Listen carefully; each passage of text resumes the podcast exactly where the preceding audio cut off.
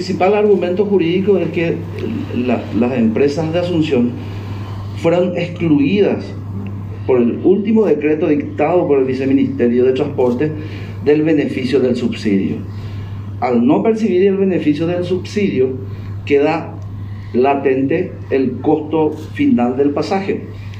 El co- como había, se había ¿Cuál es el explicado, documento que respalda para que ustedes digan, oye, vamos a subir el pasaje? ¿En base a qué se apoyaron ustedes? Hay una ordenanza municipal que es la 66 barra 16 eh, y en su artículo 12 establece claramente que el precio del pasaje será la establecida por el decreto del Poder Ejecutivo. Ese artículo fue citado en ese dictamen firmado por el propio intendente el 1 de septiembre pasado.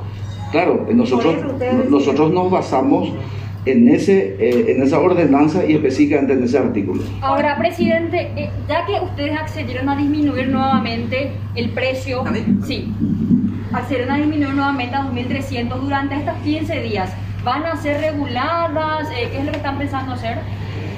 No, absolutamente, no vamos a hacer ninguna regulada, acá hay un acuerdo y eh, cuando se hace un acuerdo debe primar la buena fe. Si no hay subsidio, ¿qué van a hacer?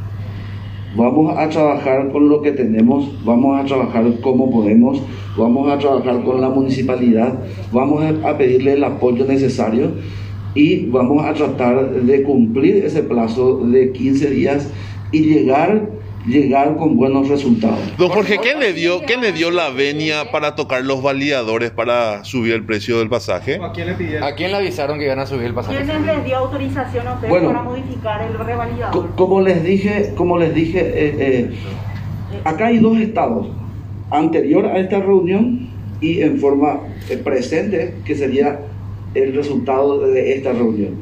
Nosotros ya ahora, al haber consensuado con la municipalidad, No, no, pero ya no queremos puntualmente, detalle, No, ¿Quién pero ya- porque hay- Eso depende del dinero que hay- la gente ya gastó al pagar su pasaje. Se ¿A está- quién le pidieron ustedes? se estableció una mesa en donde se va a analizar, No. se va a hacer un ¿No va a sumario contar entonces a correspondiente. quién le pidieron para cambiar? se va a hacer un sumario correspondiente y se va a deslindar responsabilidades Entonces no dentro saben, del sumario. no saben quién, quién manipuló las máquinas, Jorge, no lo Ah, saben. Manipulación de máquinas no existe. Pero para cambiar el monto del descuento del pasaje y, sí. ¿quién cambió y- y tendrían que preguntarle a las procesadoras electrónicas. Pero Pero alguien ¿cómo debería han entonces con César Ruiz Díaz. César No sé, Díaz, ¿dónde está? porque él es el que tiene la respuesta. ¿Quién fue él, el que tiene la justamente. Él tiene la respuesta con respecto a eso. ¿Qué Les pasó dejó con a él? ustedes entonces. Sería irresponsable que yo les responda